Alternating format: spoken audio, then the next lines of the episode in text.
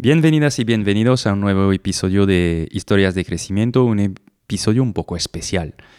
lo primero, desearos un feliz ah, año 2023. Espero que habéis cerrado muy bien 2022, pero os deseo lo mejor para 2023, sobre todo la salud, que es lo más importante, y luego el nivel de, vuestras ah, actividades profesionales, de vuestros negocios. A mí este episodio es especial, os lo decía, porque me gustaría hacer un balance de 2022 y hablar de 2023, ¿no? Pero compartir con vosotros lo que pasó en 2022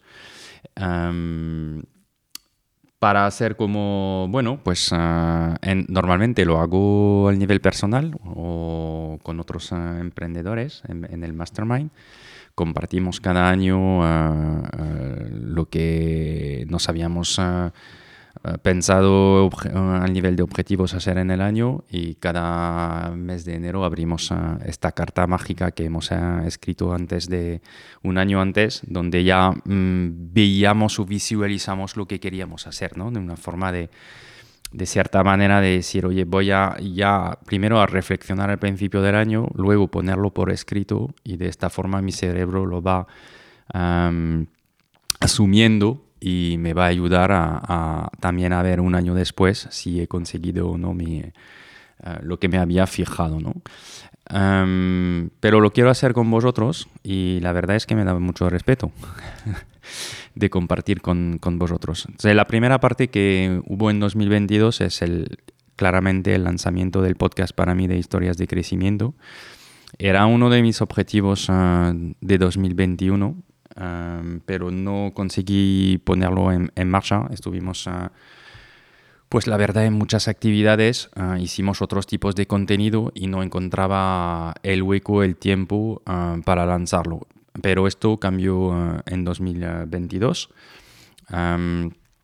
a raíz, y lo hablaremos luego, de, de orientarme más y de ayudar al crecimiento de la agencia, pues pensé que era el buen momento para eh, poder lanzar eh, este contenido que tiene como objetivo pues, de aportar valor, evidentemente, eh, a personas que están interesadas por el tema de crecimiento profesional, ¿no? de cómo se lanzan startups, cómo se lanzan empresas, cómo se gestionan, pero también a veces también el nivel personal y por eso estoy intento y me gustaría hacerlo un poco más, invitar a, a unos invitados que, pues, que tocan otras partes, como son deportistas, eh, como son eh, artistas que nos dan también otra visión de, o de personas eh, que están muy enfocados al crecimiento personal y hubo un par de, de mm, episodios súper interesantes. Pero esto fue uno de, de, mis objetivos, es verdad, y conseguí lanzarlo. para mí ha sido, mm, ha sido súper interesante. La verdad es que soy un fan de los podcasts y hay un momento dado donde pensé quiero ser parte de este juego mm, por varias razones, ¿no? Porque creo que yo lo que estoy sintiendo y, viendo es que cada vez que acabo un episodio, pues ah, estoy súper on fire, ¿no? Cada vez que invito a una persona, el objetivo es de, seguir aprendiendo para mí y, eso es un canal perfecto para poder tener una conversación de una hora y media a dos horas y poder compartir con esos invitados tanto el nivel de crecimiento de, sus proyectos, ¿no? como lo han hecho, ah, pero también el nivel de crecimiento personal. Quería, quería estar en, en este, este mundo de los podcasts que escucho muchísimo ¿no? desde, desde algunos años. Y de hecho la audiencia se está demultiplicando y hay cada vez más personas que escuchan uh, podcast. La verdad es que mm, es una forma mm, para mí, durante momentos que están quizás más eh, que estoy haciendo deporte, eh, que salgo eh, corriendo en, en bici, dentro de los transportes, cuando me voy a un sitio, haciendo tareas que no son tareas realmente que necesitan un alto eh, momento de concentración o que a veces no tenía muchas ganas de hacer, ¿no? Tareas de, en la casa, cosas que eh, no lo veía con valor, pero ahora es como que, bueno, si me escucho además un contenido interesante, pues eh, me ayuda a pasar este momento y de, y de, y de, de pasarlo bien, ¿no? Y por otra parte, pues estando escuchando podcast, pues dije, mm, como me gusta mucho la parte de networking, de estar conversando con personas para seguir aprendiendo de ellas, pues creo que puedo juntar las dos. Es decir, eh, invitar a mm, lo que solía ser antes, a tener conversaciones con emprendedores para eh, intercambiar eh, visión, para seguir aprendiendo de ellos, pero además de hacerlo yo con ellos, pues aprovecho y, doy acceso a este tipo de contenido a más personas. Puedo seguir haciendo las preguntas que les haría si fuéramos los dos uh, en one-to-one, pero lo hago más para, más personas. Así ayudo a más personas al mismo tiempo que me ayudo a mí a, seguir creciendo.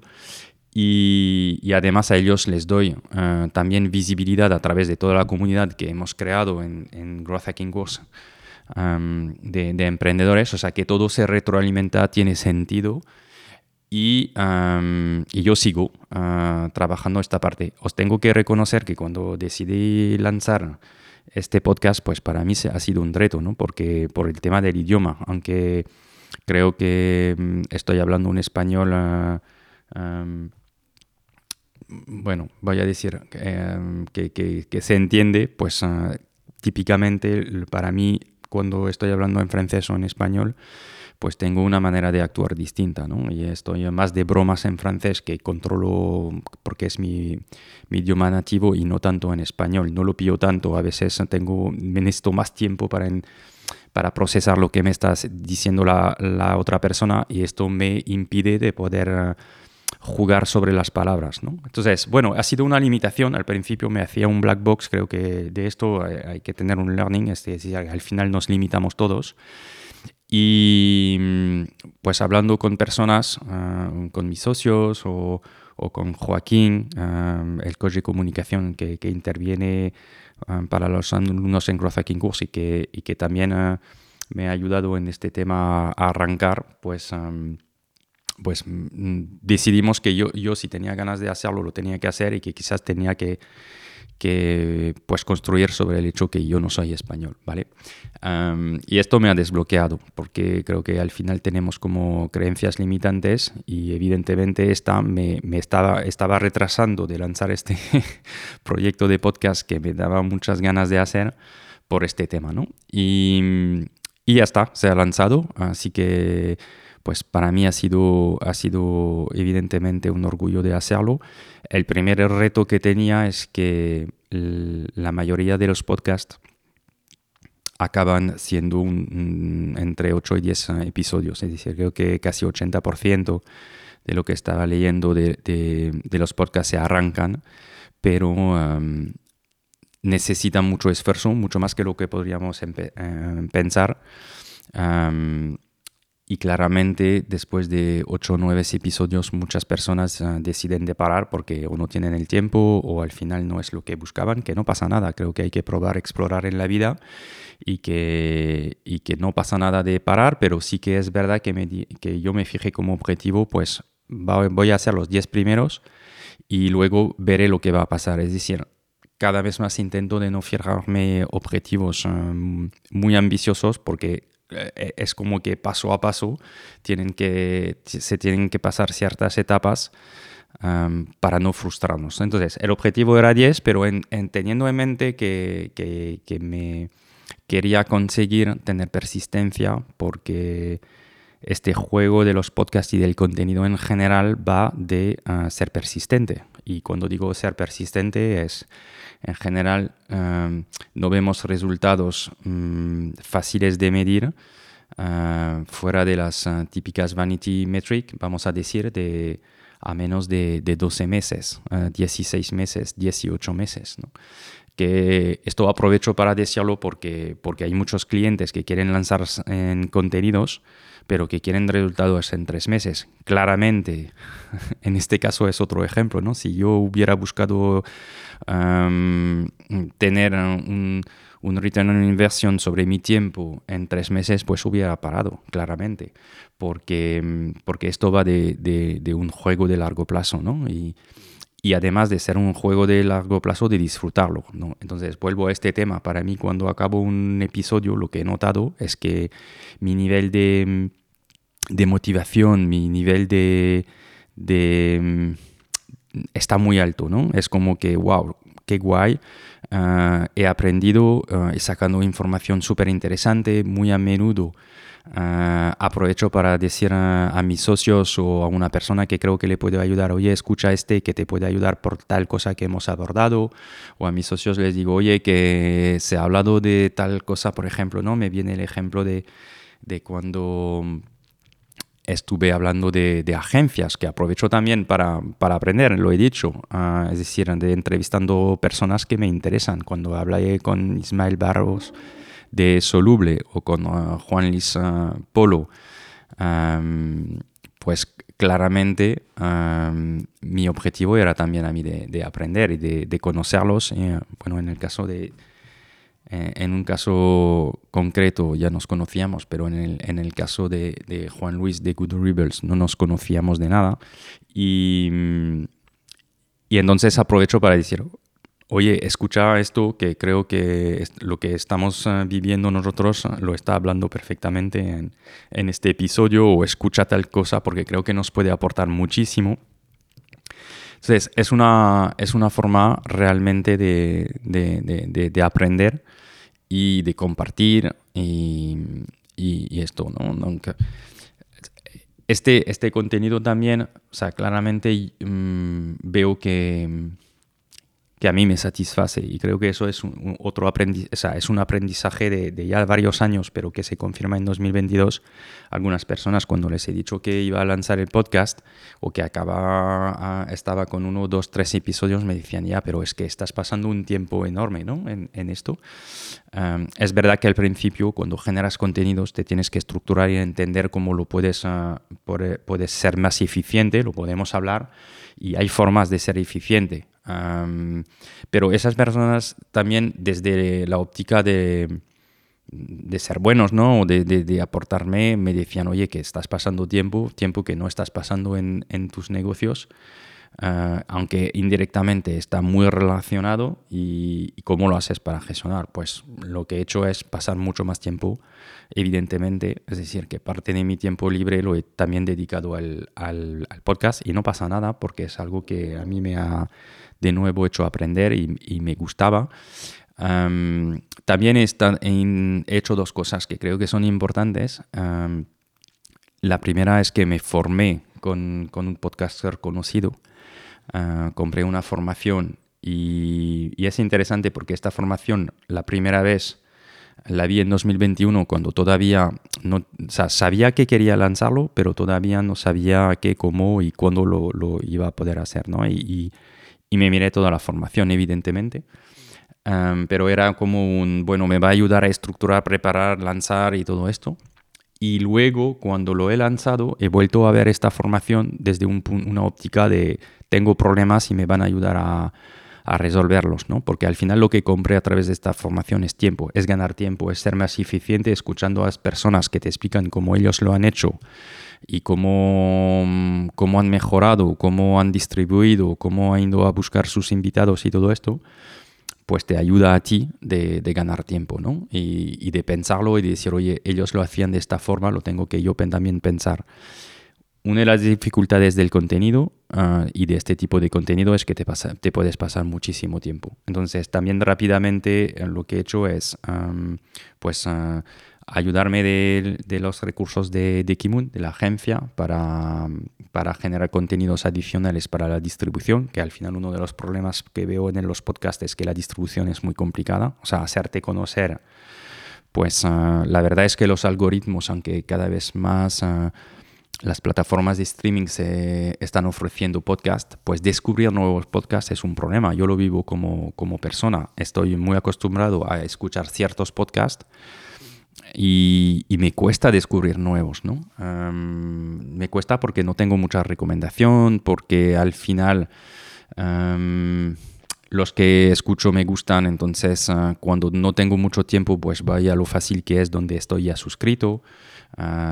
Y entonces escucho ah, muy a menudo los mismos, ¿no? he escuchado muchos y sigo escuchándolo eh, los de ITNIC con, con Bernat Farero en España, pero también otros en otros idiomas, porque pienso que también me puede inspirar y hay mercados que quizás están es interesada, interesante de, de, de, escuchar porque están más adelantados a veces.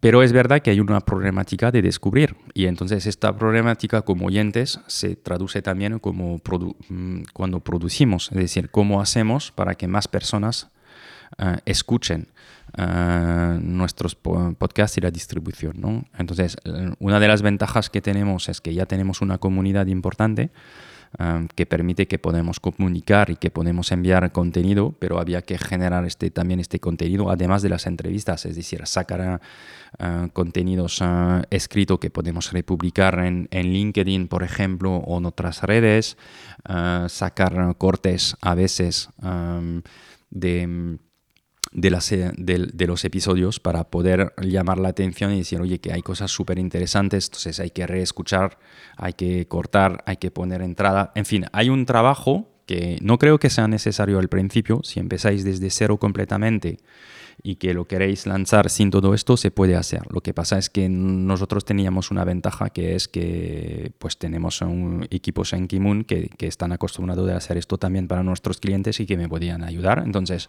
lo he aprovechado desde el principio. También lo que hice es um, lanzar una newsletter en LinkedIn sobre historias de crecimiento, donde hay uh, casi 3.000 personas que están eh, ya em, suscritas, creo que 2.800. Y esto me ha dado un, también una visibilidad desde el principio. Es decir, como estamos muy presentes en LinkedIn, em, que es un canal que desde 4 o 5 años usamos, que tenemos una audiencia y tenemos una comunidad que nos sigue, que comparte con nosotros, pues eh, lanzar esta newsletter a través de LinkedIn al principio em, pues me ha ayudado a, alcanzar rápidamente miles de personas. ¿no?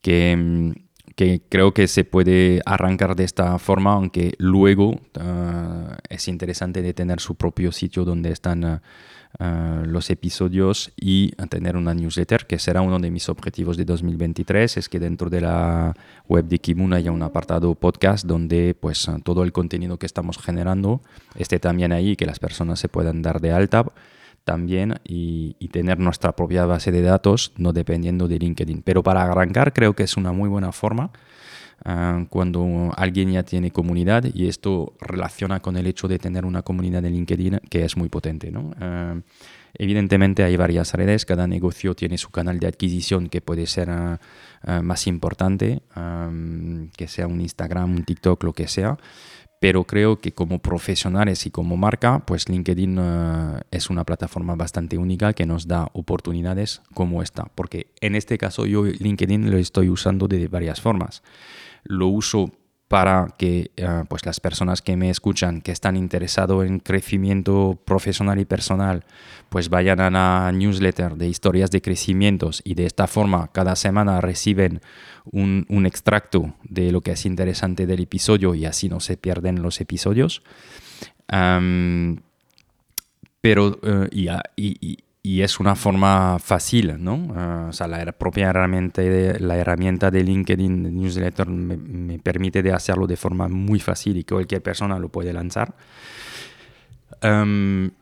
y por otra parte, me permite de ir a buscar invitados. Es decir, de los invitados que han pasado en el podcast, ah, que, son, son, son evidentemente invitados ah, bastante conocidos y que han tenido éxito y que cuando arrancas de cero no, no, es, no es nada fácil de ir a buscar este tipo de, de personas, pues LinkedIn es mi canal de, de comunicación, mm, voy a decir número dos, ¿no? Ahora, pero al principio era número uno, es decir, tengo como una lista de personas que, primero hago una lista de personas que me podrían interesar de, de entrevistar en función del contenido que veo en LinkedIn. Tengo una herramienta que me permite automáticamente de volcar esto en, un Notion o en un Excel, todas las personas, se recoge los datos esenciales, ¿eh? Ah, nombres, empresas, lo que ha conseguido para tener como una lista de futuros invitados, ¿no? crear un pipe como si fuera un pipe de venta, pero en este caso es de invitados.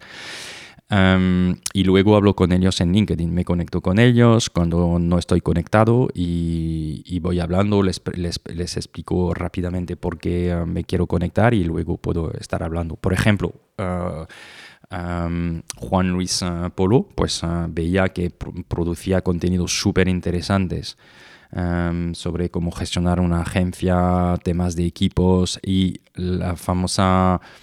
un, día estuvimos hablando con, con, con Xavi, eh, Pablo, en, en, un offsite ¿no? del, del tema de, de, cuatro días a la semana y dije, pues voy a ir a buscar a alguien que nos puede explicar cómo lo han implementado. Es, es, una temática que podemos explorar y que podemos pensar, pero mejor hablamos directamente con alguien que ya lo ha implementado y además con en una agencia que, que, no creo que sea lo más sencillo donde implementar este tipo de estrategia, porque lo han hecho, cómo lo han hecho y todo esto. Y si escucháis el, claramente el, episodio de, Juan Luis pues ha sido muy generoso y ha explicado muchas cosas en detalles y, es un tema muy de actualidad que a nosotros nos interesaba tener más información desde las propias personas que desde la experiencia como decíamos como decimos mucho cuando montamos nuestras formaciones queremos que, que sean las personas desde la experiencia que lo explican y no que lo han leído en libros pues aquí es lo mismo. Una de las personas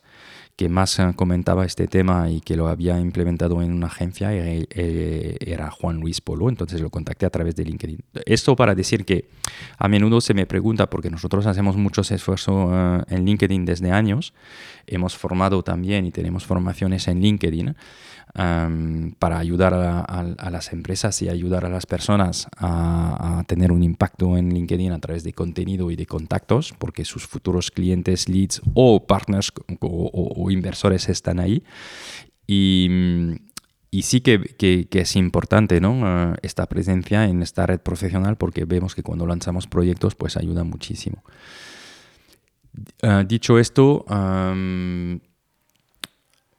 el, podcast se lanzó de, forma muy linda. Creo que otro aprendizaje que nosotros tenemos y explicamos muy a menudo es que creo que si pensamos inmediatamente en lanzar algo con, muchos eh, eh, pendientes de eh, marca, producto, a veces hay que hacerlo, pero en ciertos proyectos o se lanza rápidamente y, y se arranca, ¿no? que es el primer paso, o entonces estamos durante meses pensando en muchas cosas Ah, y no lanzamos. Y creo que, como se dice a menudo, no hay que estar muy orgulloso de, de, los lanzamientos. Es decir, si somos orgullosos es que hemos tardado mucho, eh, demasiado. Entonces hicimos en este caso, pues de, de nuevo, hemos creado rápidamente la marca, hemos creado, hemos tirado de, de de personas dentro de la agencia que ya sabían de este tema y, hemos sido lean. Y cuando digo lean también es al nivel de grabación, ¿no? Teníamos ya una cuenta de Zoom, evidentemente Zoom no es la mejor plataforma para hacer podcast, pero era como, pues ya arrancamos con esto y luego veremos, ¿no? Y veremos y mejoraremos, pero los 10 primeros episodios hay que sacarlos sí o sí eh, y hay que ser lean para ser capaces de sacarlos rápidamente y esto significa que no nos vamos a poner barreras. Entonces, tenemos una cuenta de Zoom, pues empezamos con Zoom. ¿Dónde tiramos de los primeros invitados? De los que conocemos, con quien trabajamos, porque la probabilidad que digan que sí es mucho más alta. Em, cuando tienes ya eh, relaciones con esos eh, fundadoras o eh, esos fundadores y que además les estás ayudando en su negocio, pues mm, no hay muchas razones para que te digan que no, ¿no? Y además te hace, a mí me hacía, y le, dije, por ejemplo, el primero fue con Rafa Martaos de, de Training Gym, y primero su experiencia me parecía flipante, y lo segundo es, pues me hacía ilusión de empezar con alguien que conocemos, que ha confiado en nosotros y, y que, mejor, ¿no? Que arrancar con alguien de confianza cuando empiezas tu primer episodio y que vas a grabar esta primera entrevista eh, que te da mucho respeto porque dices, bueno, ya hemos hecho entrevistas, pero esto es un contenido distinto, hay que pensarlo, eh, no la puedo liar y sobre todo yo, que era otra barrera que yo me ponía, es que yo no soy periodista, ¿vale? Y y no he hecho nunca estudios de, periodismo y entonces, eh, no sé, es que las preguntas me vienen así, tengo que preparar un poco antes, pero no tengo una estructura de preparación, no puedo pasar muchísimo tiempo en preparar, sino ya se me va todo, todo entre la preparación, las, eh, el momento de grabar, que son dos horas, más la edición, más la publicación, es que ya, ya es muchísimo tiempo y tengo que reducir todo, ¿no? Entonces me, me ponía un poco de, de, presión diciendo, no sé si voy a ser capaz de, de hacerlo, pero vamos a probar y, ya está. entonces cuando empezamos, pues es mejor de estar en manos de gente que ya te conocen, que ya has creado este, este primer feeling y es mucho más fácil de empezar de, de esta forma. Y así empezó el, el, el podcast. Y luego, una cosa que otro aprendizaje es como, como las personas una, una, vez que han pasado por tu podcast, pues te pueden ayudar a atraer más personas, ¿no? Es decir, evidentemente yo tengo por temas editoriales, ¿no? Estoy pensando en qué tipo de personas quiero entrevistar, qué están contando en sus contenidos, qué tipo de empresas tienen, en qué momento. Toda esta parte editorial, pues la, la pienso para que tenga sentido con lo que quiero comunicar y que quiero que se, se, se escuche. pero pero al mismo tiempo las personas que ya han pasado pues eh, me ayudan a traer otros uh, fundadores que, que, conocen ellos y esto me ha funcionado bastante bien. La, verdad es que lo quería compartir porque al principio yo iba de conocidos míos, pero también nuestros, que de la experiencia que tenemos en, en, en Growth que evidentemente hemos uh, tenido bastante profesionales que o han pasado por nuestras um, formaciones, ¿no? Uh, esto es el ejemplo para, por, por también de, del episodio uh, con Pepe Biagio, por ejemplo, que conocimos en una de las formaciones y hay varios, o de formaciones que nos contactaron en un momento dado para ver cómo podíamos colaborar, como es en el caso de Álvaro de Slayer, y esto me permitía de, de, cierta manera de retomar contactos y de estar hablando y de invitar esas primeras personas que, que ya, ya, conocía, pero también gracias a LinkedIn y del contenido que publican los profesionales, pues voy a, voy a buscar otras personas que quizás no tenía tanta relación y luego les pido si que ellos ya que conocen el podcast y han pasado, pues si me pueden uh, recomendar a otros uh, fundadores o profesionales que les gustaría a ellos también escuchar, ¿no? Y así está funcionando el, el, podcast desde, desde este, este año. Um, pues mm, miles, estamos en miles de escuchas um, desde el, primer episodio. Um, Ah, yo no sé, no, no, creo que sea mucho, mm, o sea, varias miles, no sé, más de, de, cinco mil escuchas. No sé, no sé si es poco o, o, mucho. Uh, creo que de cierta manera es mucho porque empezando de cero, pues dices, qué guay de tener una, una audiencia de, que, que, escucha este contenido y es verdad que, que le ponemos mucho cariño, pero que, que, siguen. Pero también estamos al principio, o sea, estamos hablando que hemos grabado unos, uh, y he grabado unos 25 episodios ¿no? que, han salido, tenemos algunos más ya pregrabado, que eso es otra cosa que hay que pensar cuando lanzamos contenidos, es de tener una planificación y tener ya grabados episodios, si no es un poco muy estresante de ir a, a corto ¿no? y de estar casi grabando, publicando. A veces hay que hacerlo, no hay otra manera. Porque, porque en función de las fechas, uh, pues por ejemplo en Navidades es más complicado de grabar, por lo tanto hay que tener un poco de, de, de existencias de episodios. ¿no? Pero, pero intento de cada vez más de tener planificación. Y y eso es, o sea, los aprendizajes, eh, además de, del contenido de, los eh, episodios, que creo que mm, a mí me interesaba la, la cara B también, um, e intento sacarlo cuando tengo invitados que están dispuestos a, hacerlos, ¿no? Y creo que es interesante es que, y hay episodios, ¿no? Súper interesantes como con, con Ismael, Ah, por ejemplo, con Iván de Brava Fabrics, donde comentan ah, pues que de lanzar su proyecto y, las dificultades y, el... Al final es, yo siempre comparo los, los, los fundadores, fundadoras como, como atletas de, de, alto nivel. ¿no? Mm, estamos en, bajo un, un nivel de exigencia, de estrés eh, muy elevado, pero es que a menudo nos, las personas que todavía no han emprendido piensan que esto va de, algunos años, ¿no? Que, no sé por qué, pero tenemos esta visión de, que los proyectos van a funcionar en, en, un par de años, ¿no? Y esto no es nada de la realidad. De hecho, si os fijáis y si habéis escuchado varios, os dais cuenta que entre 7 y 10 años eh, son, son como 10 años es el tiempo para un proyecto de realmente eh, crecer y llegar a, a, varios niveles, ¿no? Y esto nos da visibilidad de que lo que tenemos como sensación a través de las redes sociales, que todo ha ido muy rápido y ha sido bonito, no es nada la realidad. De hecho, a mí me, me, me motivó lanzar este podcast con esta temática porque cuando comparto en privado con, con, fundadores, no tengo nada que, no tiene nada que ver con lo que se está publicando en general en contenidos y en la prensa, ¿no? O sea, tú vas hablando y dices, oye, que he leído tal cosa, que tal os va y todo, y, la persona te dice que sí, que genial al principio, pero cuando entras en la realidad, en, la confianza, en, oye, que no va a salir nada de aquí, nos hablamos desde la... Em, desde la vamos a decir, la confianza y cuéntame qué tal estás, cómo lo vives, pues ves que toda la otra parte ah, también es un, es un reto importante. ¿no? Ah, y me, me, gustaba y me gustaría cada vez más ah, tener esta doble parte, ¿no? que sí, que hemos vendido, que hay proyectos con Philip Geris, que, son, que es un episodio súper interesante y que han vendido por más de 150 millones, pero eso que es, es, un, es una gota, es, es muy poca empresas que lo consiguen si comparamos todo el mundo de, de, empresas que se crean y de las, de las pymes ah, en España, evidentemente es, es un epifenómeno.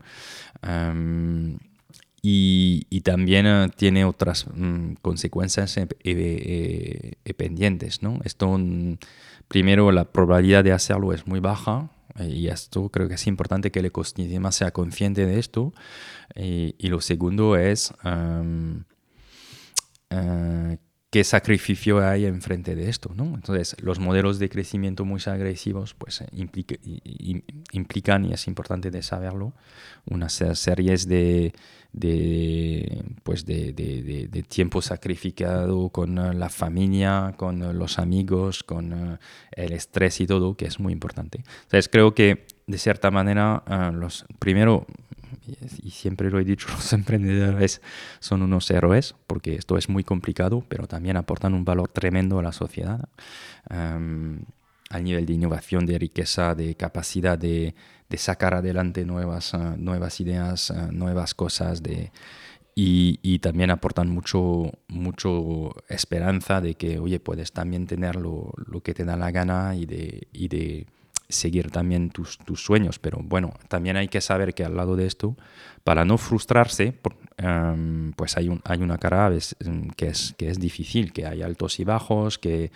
que no se comunican los bajos, pero sí muchos los altos. Y, y el objetivo de este contenido es decir, bueno, pues tienes referentes, tú puedes escuchar y te van a explicar cosas que han pasado, te puede servir como aprendizaje, pero que sepas que también, pues, ah, ah, desde la, de nuevo, desde la confianza y desde la honestidad, creo que eso era la palabra, pues un Iván te cuenta que durante dos meses, primero que una ronda de financiación no se llevó a cabo por tema del COVID y que luego durante dos meses ah, no podía ir a, a la oficina por temas físicos de lo que estaba viviendo a través de sus tres ¿no? Y, muchos entran en esto y creo que los agradezco un montón y les digo siempre, ah, les agradezco un montón de, de, abrirse y de compartir lo que normalmente no se habla de forma tan evidente ah, delante de los medios, ¿no? porque hay que quedar como la imagen súper que todo va bien y no es nada la realidad. Ah, y creo que hay que balancear. se aporta siendo emprendedor un montón de, de cosas que creo y para mí la más importante para mí, pero eso es una opinión personal, es también un, tema de libertad, ¿no? Ah, de elegir de, de, lo que quieras hacer o no ah, con clientes a nivel personal, con tus equipos, pero, ah, pero esto tiene un precio y, y, hay que saberlo. Pues esto es sobre, sobre el lanzamiento del podcast y del emprendimiento en general.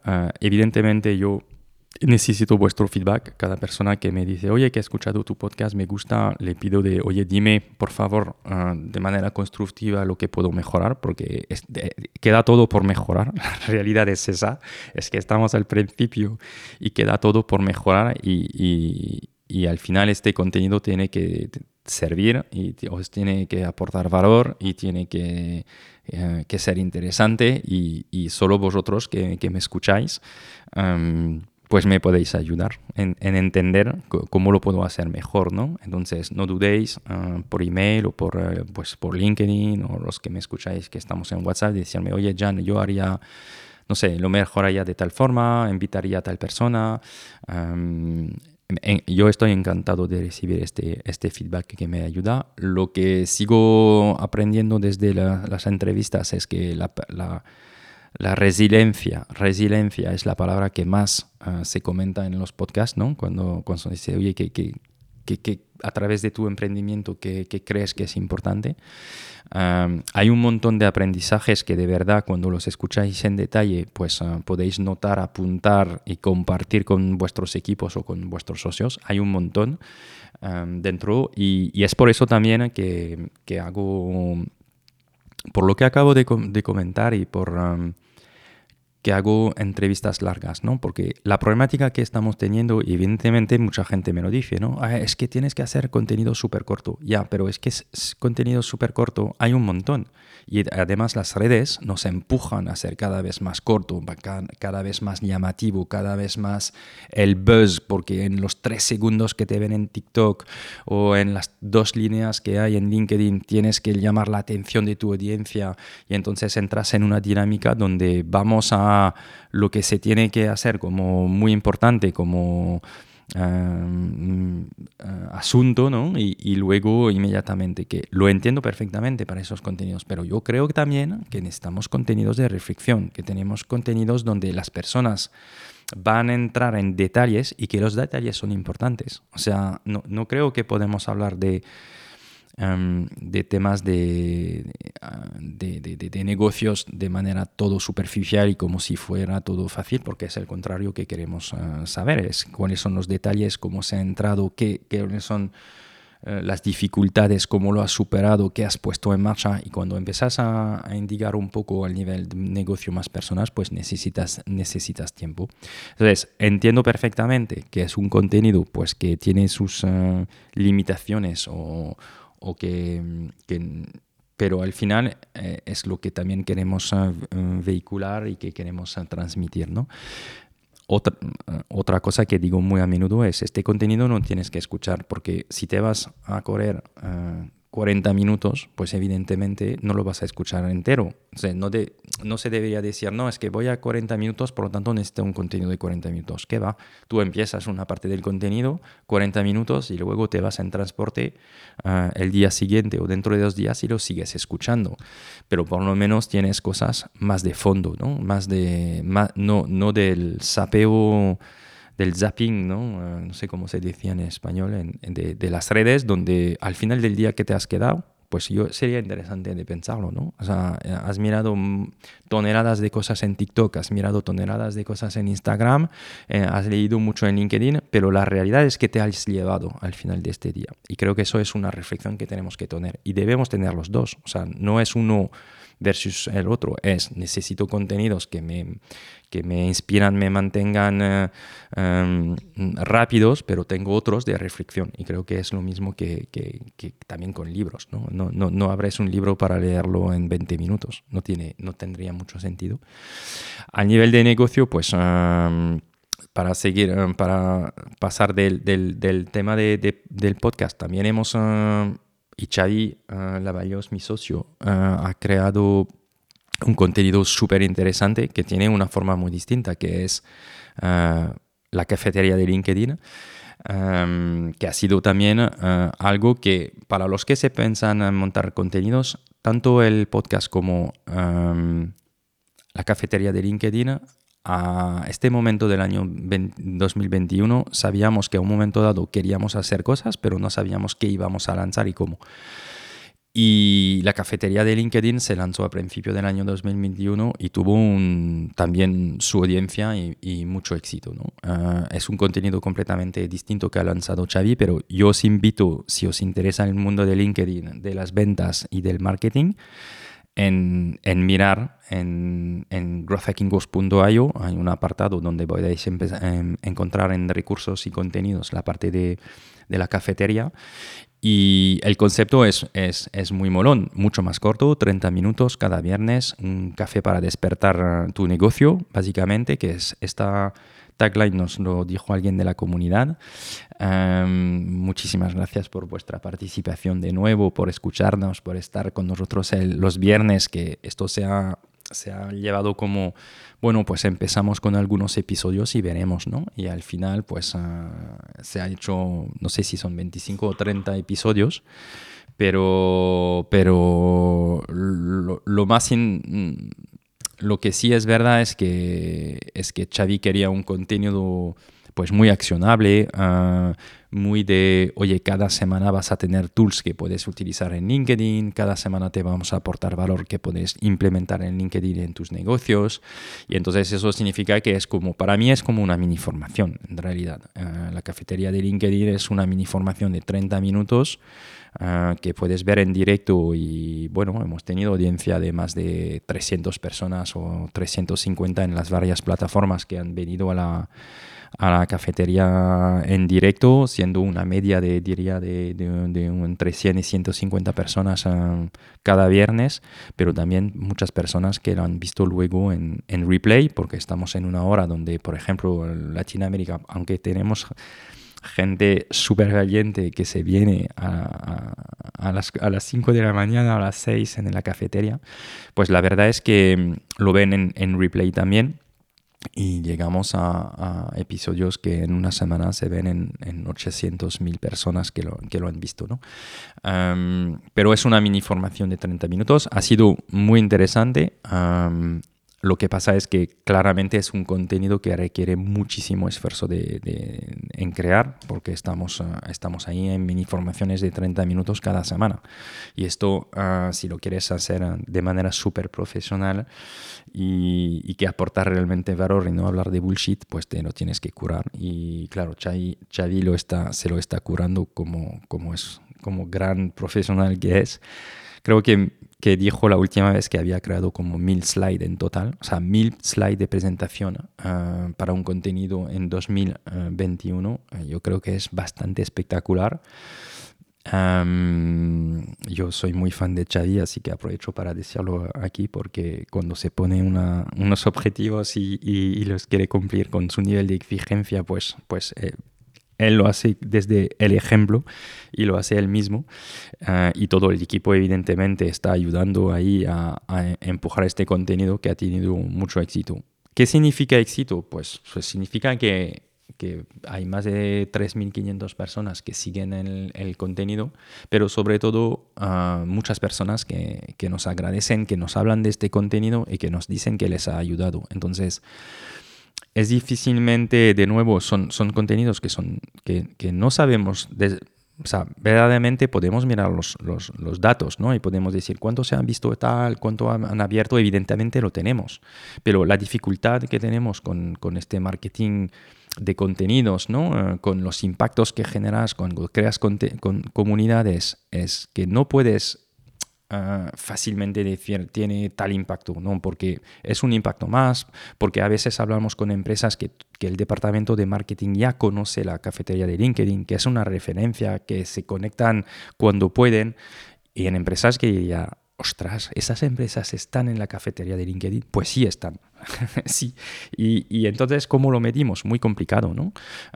en evento de networking es, es, lo mismo. Cuando estamos en evento de networking, publicamos muchísimo en LinkedIn y no quiero hacer publicidad de LinkedIn, pero es simplemente nuestra experiencia.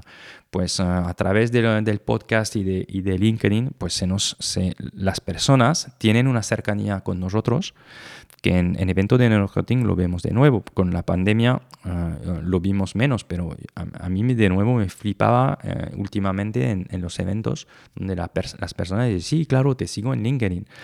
Y, y, y, y, esto tiene un impacto.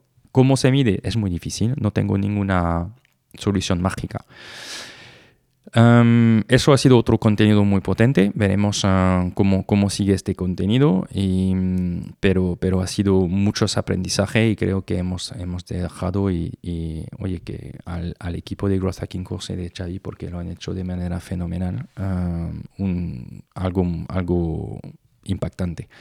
En Growth Hacking Course, pues ah, la verdad es que 2021 ha sido un buen año ha sido un año donde, voy a decir, no ha sido un año como tal de crecimiento, pero más de ah, rentabilidad, por la estructura más ligera que hemos tenido en 2021 versus 2022 y lo que está cambiando este negocio es que vemos que cada vez más empresas ah, y equipos de empresas se forman y nos piden acompañamiento. ¿no? Ha sido un nuevo enfoque que nos pide el mercado, que es, claro, queremos aprender, pero algunas empresas nos dicen, oye, y vosotros podéis intervenir con nosotros y ayudarnos a generar, además de la formación, que tenéis online, pues sesiones en directo, acompañamiento también hasta el nivel de, consultoría, ¿no? que es algo que hasta ahora no, no perseguíamos, pero es verdad que hay como tres focos, ¿no? Growth Hacking Course, que es la parte de formación, que luego, además de la formación, hay empresas que, que buscan que les acompañamos con, con, sesiones ah, específicas, que es medio formación, pero quizás más a, medida y más orientado a sus eh, problemáticas, ¿no? y luego de decir, oye, y nos podéis intervenir con nosotros durante X tiempo, días, donde reflexionamos sobre uh, dónde estamos en, en nuestros ah, temas de growth, de financiación, de cómo estamos con nuestro funnel de conversión, qué podemos mejorar, cómo iríais a buscar tal target, tal buyer persona, y estos son ya más consultoría. Y la tercera pata, que es más la parte de implementación, donde la agencia, pues con su equipo, y hablaré de, de Kimun, pues puede, puede también implementar, ¿no? Es, es como hemos descubierto que hay, o sea, descubierto, explorado y a medida que avanzamos hay como varias necesidades en el mercado. Em, que en 2021 pues em, más empresas nos han pedido de formar sus equipos que es decir diría que ha bajado el B2C pero ha aumentado el B2B de cierta manera. Ah, empresas quieren formar equipos y lo que vivimos con el COVID, que fue que las personas necesitaban aprender, especializarse, uh, ser mejores en la digitalización. Hemos vivido una digitalización tremenda y claramente los profesionales, vamos a decir el B2C, el B2C los, mismos profesionales que se pagan sus formaciones, pues esto ha bajado, ¿no? Como que si de nuevo estamos más en, uh, pues, ya, ya estoy eh, formado en digitalización o, bueno, es la empresa que me va de nuevo a formar, ¿no? Hubo un shift ahí donde evidentemente uh, las empresas piden más formaciones, menos en B2C, más en B2B, que es un reto porque hay que adaptarlo de manera también uh, un poco distinta para nosotros, pero un reto muy interesante. Um, pues uh, Growth Hacking lo lidera Xavi y el equipo de Growth Hacking. La verdad es que estamos muy contentos porque es un equipo sólido, con muchas capacidades, muy eficiente y que además no, no rota. O sea, hemos tenido años en, en Growth Hacking donde teníamos más rotación y este año ha sido un año de estabilidad con un equipo muy, muy focus, más pequeño, pero con, con, con, con estabilidad y ganas de aportar y compartir valores y estoy o sea, estamos y estoy muy orgulloso de lo que, lo que de este equipo. O sea, esas son unas máquinas, ¿no? en Kimun, que lidera Pablo, pues ha sido un primer año de, evidentemente lanzamos Kimun hace un año, aunque tenía, Kimun viene también de la experiencia de Pablo y Silvia como, como, como agencia antes, pero hubo, hemos hecho un año de, de, construcción, diría, ¿no? Hemos trabajado en construir un equipo. creo que el modelo que teníamos al principio hemos visto que no era un, un modelo, mm, voy a decir, Ah, que convenía muy bien para una agencia, es decir, de, necesitamos estabilidad en los, los equipos, ah, hemos hecho errores en los equipos porque queríamos ir demasiado rápido, ¿no?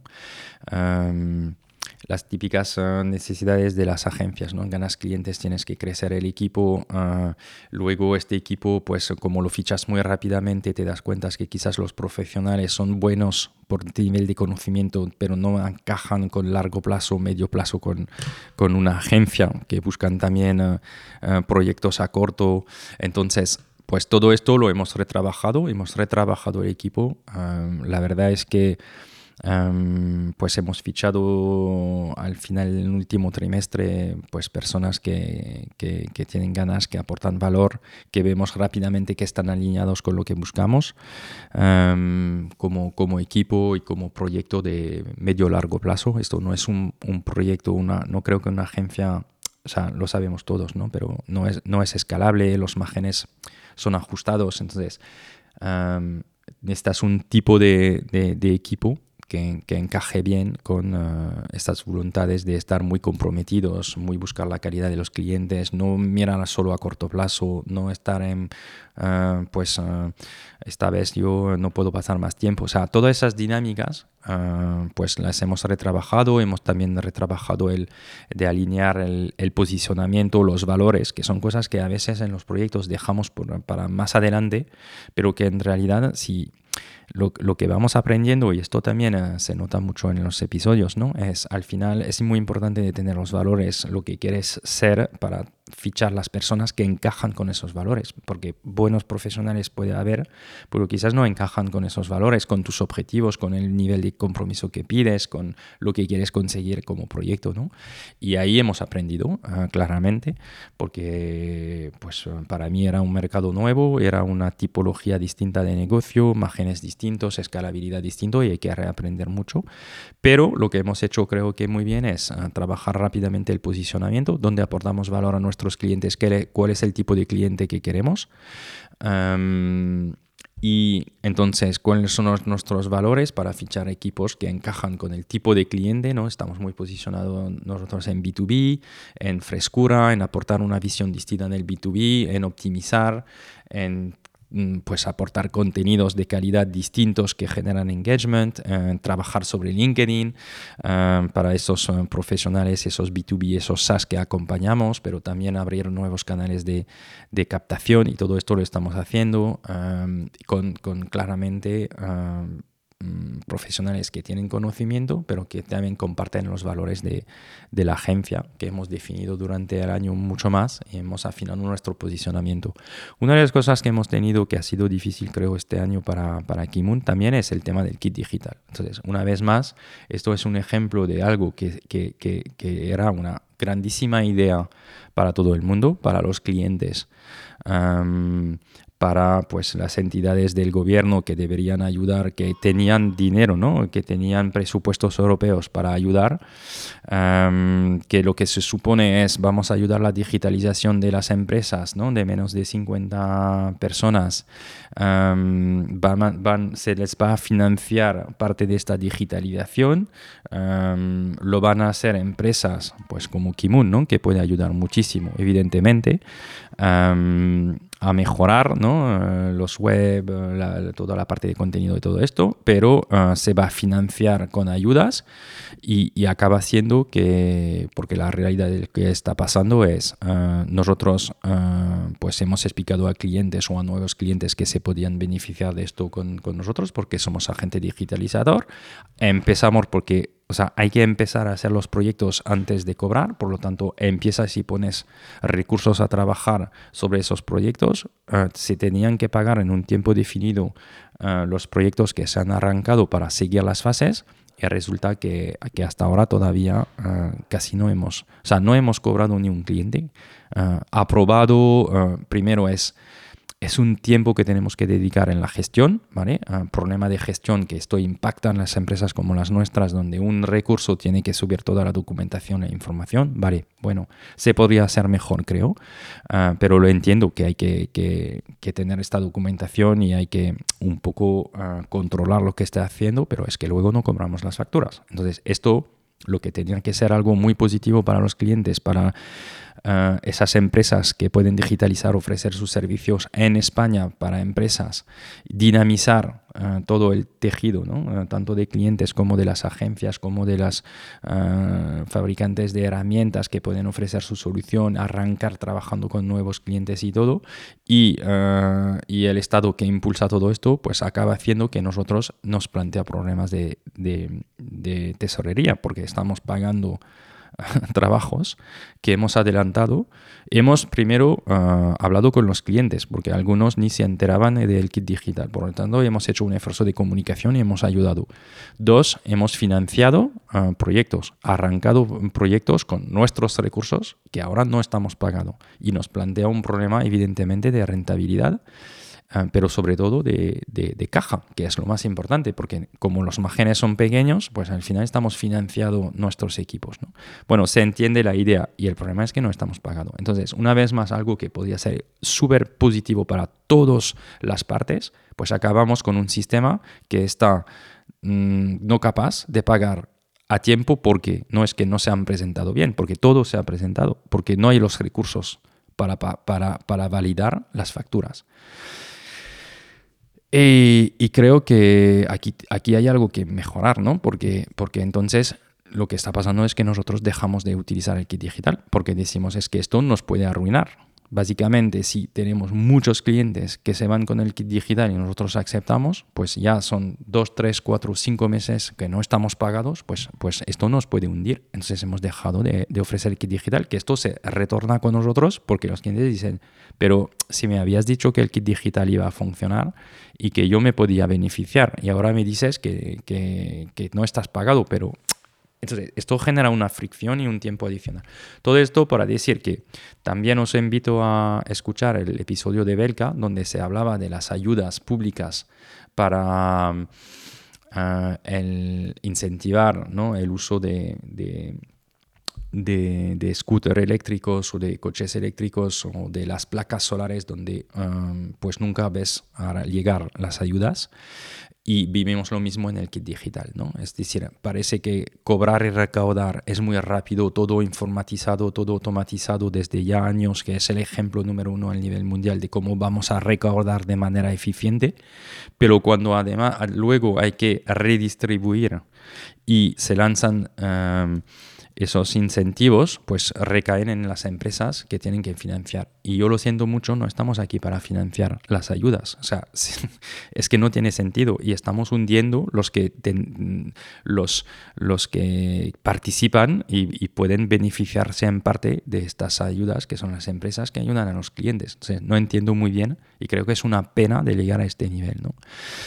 Al final, Kimun, nosotros lo estamos autofinanciado, como hemos autofinanciando Growth Hacking Course, y esto significa que tenemos que ser cuidadosos de, también a, a, un momento dado eh, qué estamos haciendo, porque el kit digital lo que ha hecho es que al final nosotros como fundadores, pues a veces no podemos cobrar porque, porque evidentemente vamos a pagar los equipos ah, y esto nos impacta a nosotros. ¿no? Y me parece una pena de llegar a este nivel y que debería haber mecanismos para saber lo que va a venir como facturas y validarlas y si no, ofrecen un tema de financiación es decir, oye, que seáis agente digitalizador, pues vais a tener unas ayudas porque estamos bloqueados, pues como solución, que, haya un acuerdo con, que los bancos ofrecen préstamos para, para, financiar los que están en el kit digital y no consiguen cobrar sus facturas. No sé, sería lo mínimo ejemplos y seguramente hay soluciones, hay miles, pero, pero es que hay que ponerlas en marcha porque si no son las, eh,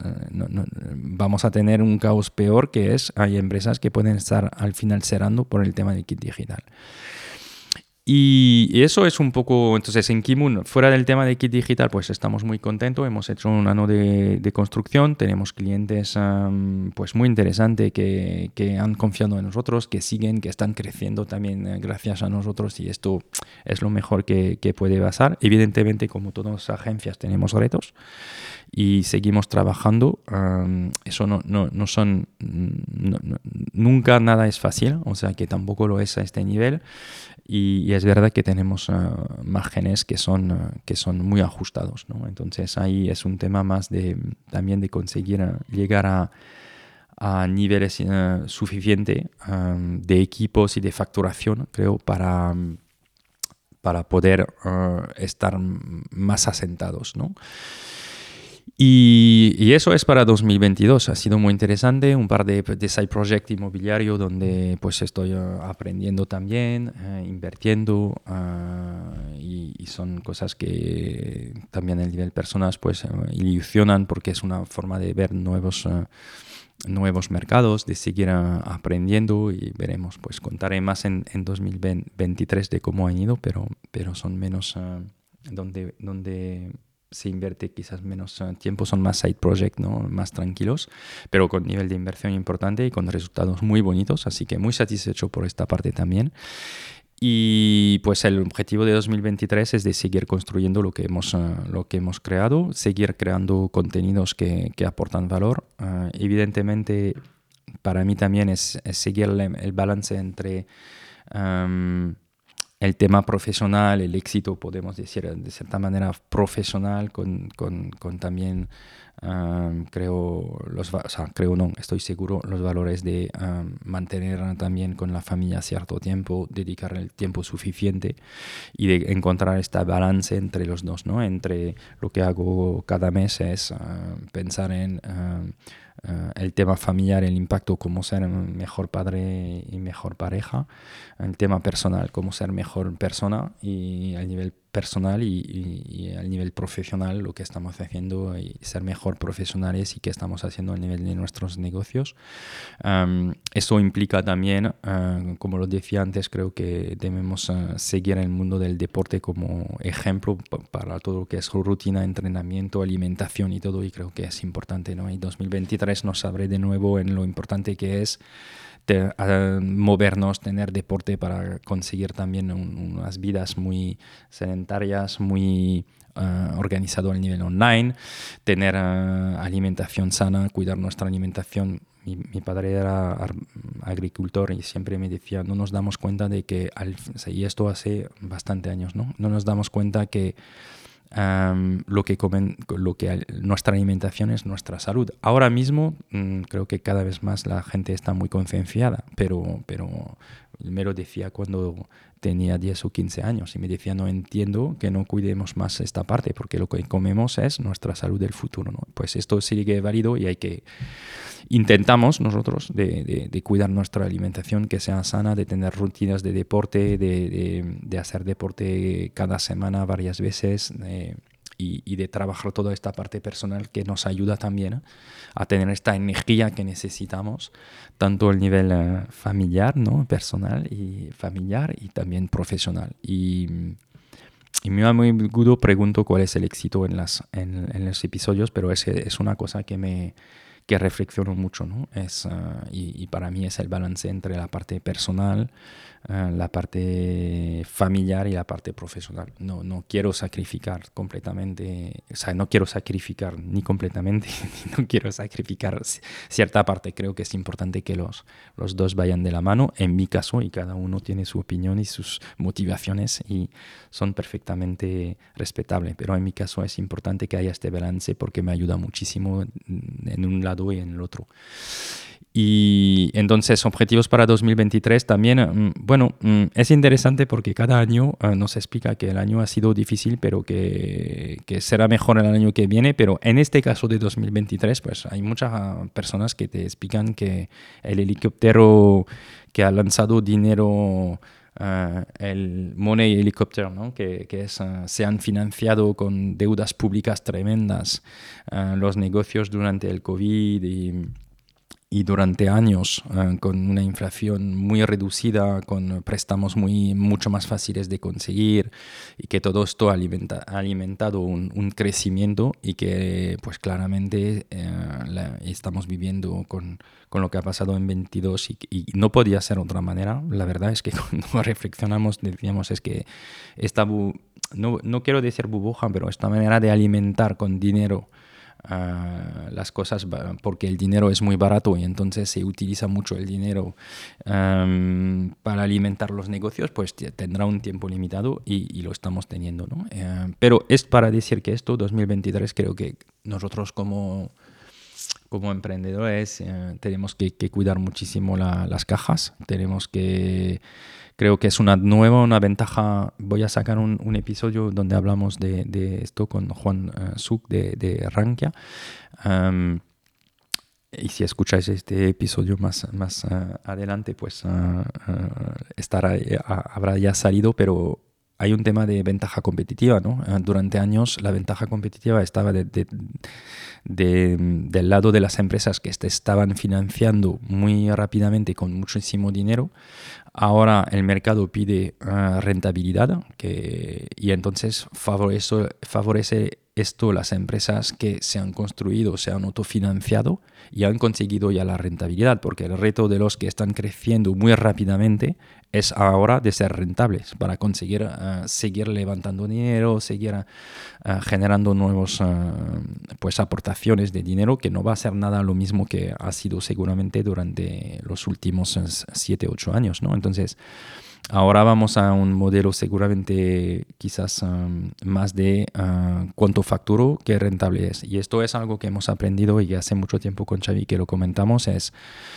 cuidado cuando se levanta rondas, que que al final no podría ser que uh, cuánto cobro, cuánto facturo, perdona, cuánto estoy de factura, cuánto genero de cash cada mes, cuál es, es mi mi, mi, suelo de rentabilidad, ¿no? mi, mi break-even de, del, mes uh, y cuidar todas esas partes que son importantes, pues vas a crecer, crecer, crecer y, y, gastas dinero para crecer, evidentemente. Pues estamos ahora en una situación donde va a haber una, una ventaja competitiva para las empresas que son rentables que han conseguido este modelo, que pueden seguir creciendo desde eh, la rentabilidad. Es una ventaja. ¿Por qué? Porque, por ejemplo, para fichar personas, pues antes era difícil para ciertas empresas que, que, miraban la rentabilidad, era muy difícil de competir con los salarios de las empresas que, o de los GAFAMs que están creciendo y que generaban mucho dinero y que podían pagar mucho más, o de empresas que se estaban financiando.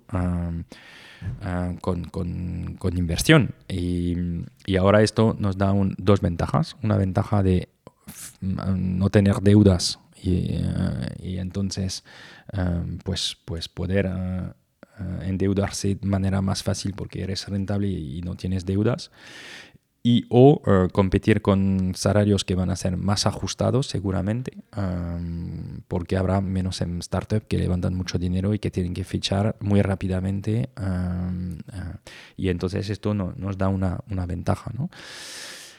Y esto es entonces cuidar vuestra caja. lo que digo en las empresas donde estamos como mentores o como inversor y, decir, oye, aprovechamos lo que hay ahora mismo. Decir, yo mi, recomendación es si tenéis la posibilidad de tener préstamos con bancos que, con buenas condiciones y generar caja, uh, aprovecharlo. O sea, es mejor creo tener más caja. O sea, cash is king, ¿no? Eh, el cash es importante en estas épocas que pueden ser un poco difíciles um, y os puede dar una ventaja de tener cash. Ah, esto es como en el sector inmobiliario, si vas y compras en cash, pues vas a poder tener un discount porque, porque no hay riesgo para el vendedor que la operación no se haga. Pues es lo mismo, las empresas que tendrán cash tendrán una ventaja competitiva. Y si podéis generar más cash para estar más tranquilo, es decir, ir a, ver vuestros bancos, negociar líneas de créditos con, con, con intereses interesantes, tener un préstamo... que os puede interesar eh, si tenéis inversores que están dispuestos a entrar ahora, pues creo que es una hay que hay que reflexionar y decir, oye, todo lo que puedo generar como cash, eh, aunque lo tengo en la cuenta y voy a ver cómo lo utilizo, yo creo que es mejor de tenerlo eh, en estas épocas y, y, es lo que nosotros haremos cuando podemos. Em, porque habrá también oportunidades y, con el cash se, es más fácil de ir sobre también oportunidades o de cuidar si hay algunos meses difíciles pues de, tener más tranquilidad y de, dormir mejor. También quería aprovechar en este episodio de compartir algunas predicciones que veo interesantes para 2023 y que yo personalmente voy a mirar más de cerca y voy a investigar y creo que puede ser interesante para vosotros de, mirar también. ¿no? una cosa que estamos ah, viendo ah, en este final del año es, ah, ha sido muchos screenshots y muchas conversaciones en Twitter y en LinkedIn sobre la utilización de chat GPT de OpenAI y la idea es como la inteligencia artificial va a ser cada vez más eh, accesible y cuál es el impacto que va a tener. ¿no? además hay que saber que de lo que estaba leyendo, en 2023 habrá un nuevo motor eh, todavía mucho más potente, se estima un, más de 100 o 500 veces más potentes que la versión actual que ya es hay cosas bastante haciendo pruebas eh, interesantes. ¿no? Entonces, eh, lo que estamos viendo es que esto va a tener un impacto en nuestros negocios. por ejemplo, pues que vamos a ver a tener cada vez más contenidos que pueden estar creados por la inteligencia artificial y con sistemas como OpenAI que son bastante sencillos de utilizar, entre comillas, quiero decir. y entonces podemos pensar en cuál va a ser el impacto al nivel de SEO, por ejemplo, la redacción de artículos, la redacción de blog posts, de marketing con automatización de anuncios, de, diseño. ahí va a haber una haber un impacto tremendo. Por ejemplo, una de las interrogaciones que hay, hay conversaciones y todavía no parece ser que tenemos una respuesta, es Google va a impactar o no los contenidos que van a, ser creados por inteligencia artificial y puede haber un debate, ¿no? Podríamos abrir el debate porque si realmente esos contenidos aportan mucho valor uh, para el, usuario, uh, ¿por qué Google debería penalizar estos contenidos? Em, y por lo tanto no es sencillo de, saber. También hay otro tema que, que, se dice bastante sobre la inteligencia artificial, es que casi eh, los estudiantes van a, generar sus deberes eh, utilizando la inteligencia artificial y que ya hay profesores y, y personas que participan, profesionales que participan en la la IA que está pidiendo de hacer una marca de agua eh, cifrada para que los profesores puedan saber en el futuro si eh, ha sido generado por eh, inteligencia artificial o no.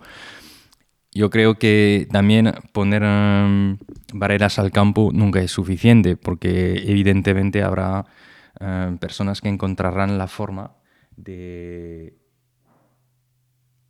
generar, vamos a decir, Em, una manera de saltarse eh, esas marcas, ¿no? Entonces, todo este tema de inteligencia artificial va a tener un impacto. Nosotros eh, lo vemos porque generamos mucho contenidos para nosotros mismos, tanto en la parte de formación como en la parte de la agencia para clientes y todo, y todo esto es súper interesante.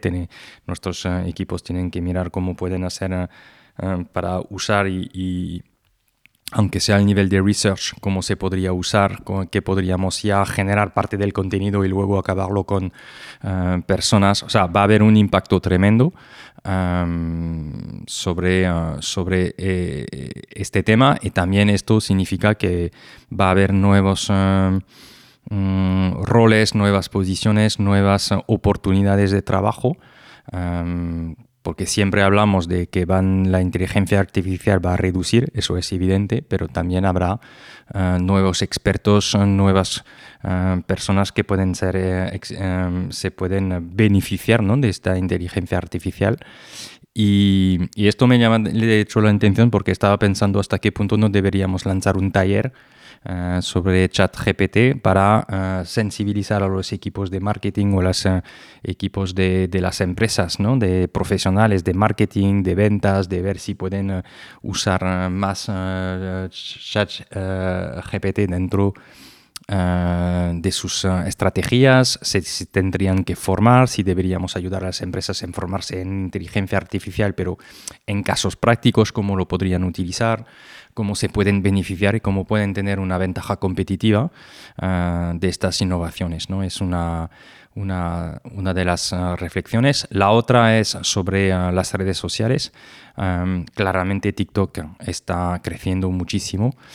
vemos varias tendencias. Primero Facebook ha perdido una parte, primero en en, la, en bolsa, pero bueno, hay muchas uh, empresas tech que han sido castigadas durante el último año y los últimos seis meses, ocho meses sobre el valor, pero Facebook ha perdido muchísimo valor, pero también ha perdido, parece ser, bastante usuarios activos, tanto en Estados Unidos como en Canadá. Y esto uh, claramente pone en duda el modelo, de, el modelo actual de, de Facebook. Um, y, enfrente tiene TikTok que está creciendo muchísimo, donde las nuevas generaciones pues en realidad se quieren conectar y mirar muchísima información en TikTok, que, será evidentemente un reto porque es una nueva red social, que las empresas, eh, los equipos de marketing, eh, los equipos de adquisición tienen que usar. Um, que permite todavía de tener un derecho orgánico, por eso puede ser interesante, todavía se puede, o sea, es comparando con un LinkedIn, comparando con un Instagram, un Facebook, pues hay una oportunidad de crear una audiencia, pero la pregunta es si realmente también TikTok genera uh, conversiones uh, fuera de, de llegar a, un, a, una audiencia importante. Entonces, habrá también que pensar en cómo ayudar a los equipos en formarse en TikTok, en, en utilizar eh, esta red que, que, da oportunidades ahora, pero también detrás de esto hay un movimiento interesante con una empresa como una red social nueva, ¿no? como Be Real, eh, una, una, red social francesa europea que ha sido um, descargado más de 500, uh, más, perdona, más de 53 millones eh, de veces que tiene 20 millones de usuarios, que yo veo también jóvenes que lo están usando y donde va contra corriente, va contra corriente frente a los Instagram, Snapchat. Mm, y, TikTok, que es, bueno, pues mi vida no es la que se plantea en las redes sociales, pero hay una, una vida real, ¿no?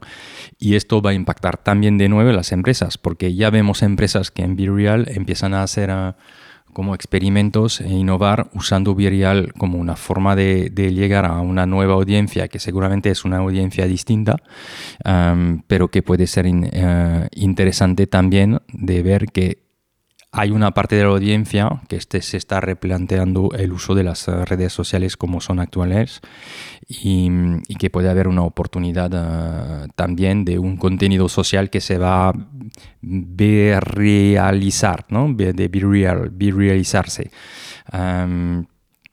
Y de hecho, TikTok e Instagram están anunciando también que van a copiar un poco uh, uh, esta estrategia. Entonces, ahí tenemos algo interesante también de investigar y de ver cómo podemos sacar provecho de, de estas uh, tendencias. También vemos que con, desde, desde el COVID y ahora desde la guerra tenemos una... el fin de lo que vamos a decir de la abundancia, ¿no? Eh, sobre materias primas, uh, uh, um, inversión, dinero, energías, um, que de cierta manera se están reduciendo, ¿no? Y, vemos que en 2023 pues, se habla ya de una posibilidad de recesión, de problemas de abastecimiento de nuevo, sobre ciertas materias y esto significa que ahí también va a haber un cambio, ¿no? Cada vez más las marcas de, de vamos a decir, de de moda tienen que informar sobre cómo trasean sus materias primas, cuál es el, el balance carbono ¿no? de, las, de las empresas. realmente también hay todo un sector de la economía que se está desarrollando y que, que va a ser más orientado a lo que podemos decir eficiencia y responder a, a esta sí, eficiencia energética ¿no? que, que, tenemos que, que, tener. Um, o sobriedad energética, ¿no? Se, se, habla mucho de esta parte también.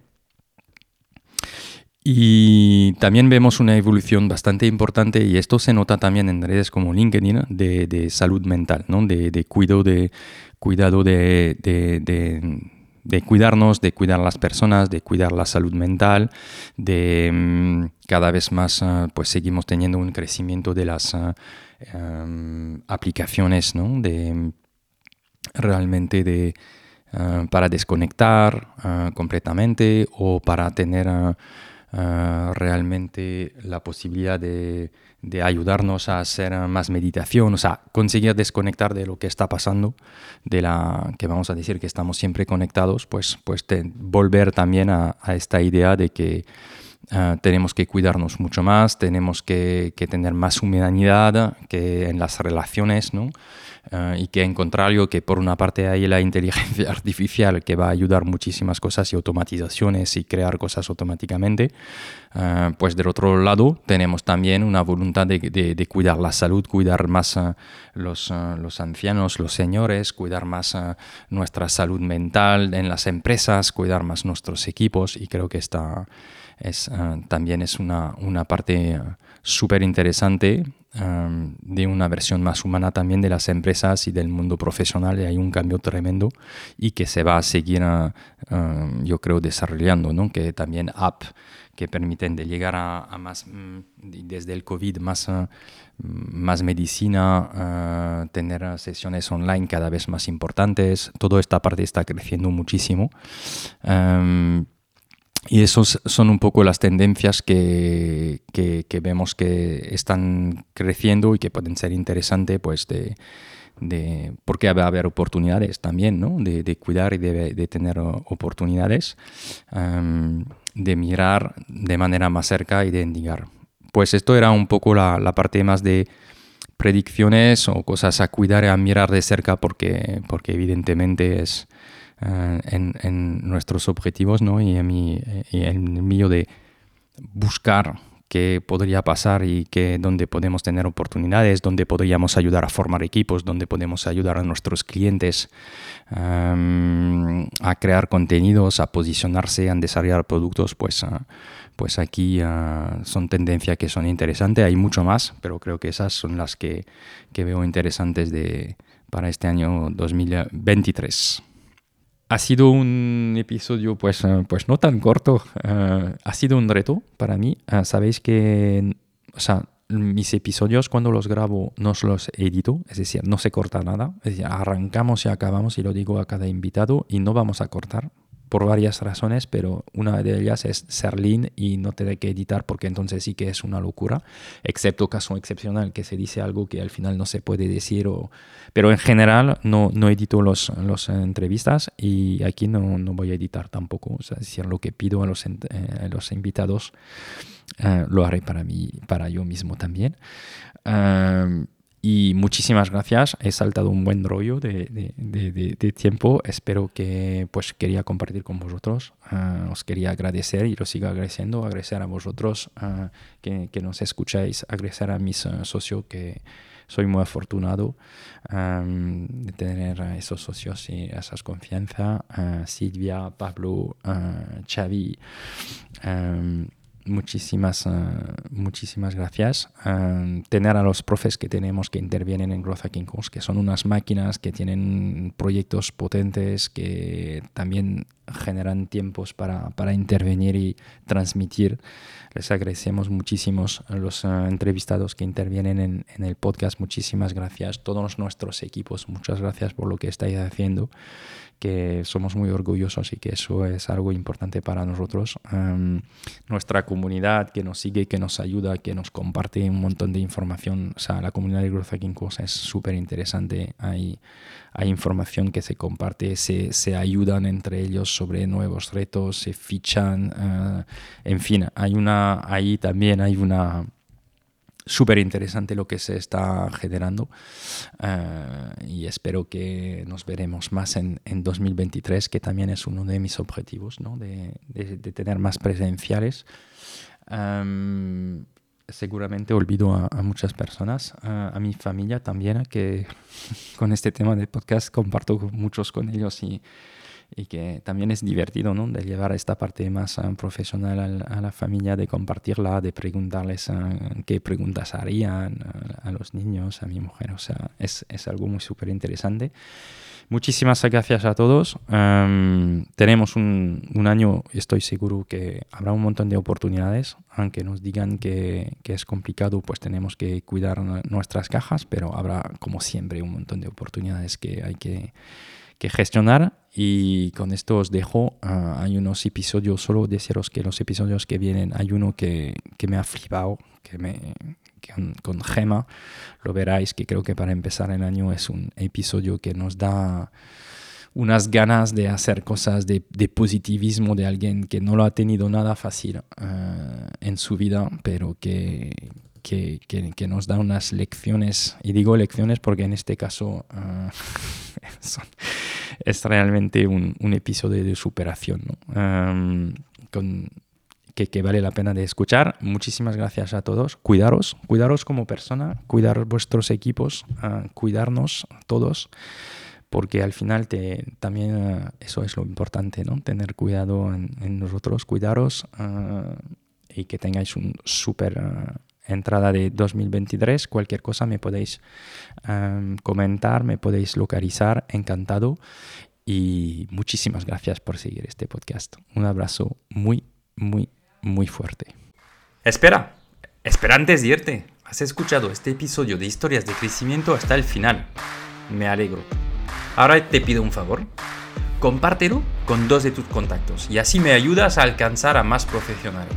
Y si te ha gustado, dale inmediatamente 5 estrellas en la plataforma donde le estás escuchando. La verdad es lo que me permite salir mejor en las búsquedas, así que cuento contigo. Y para acabar, tanto si quieres formarte o tu equipo en la metodología de Growth con nuestra escuela growthhackingcourse.io, o si quieres que te acompañemos en tu estrategia digital con nuestra agencia kimun.io, contáctame por LinkedIn y te ayudaremos a crecer tu negocio.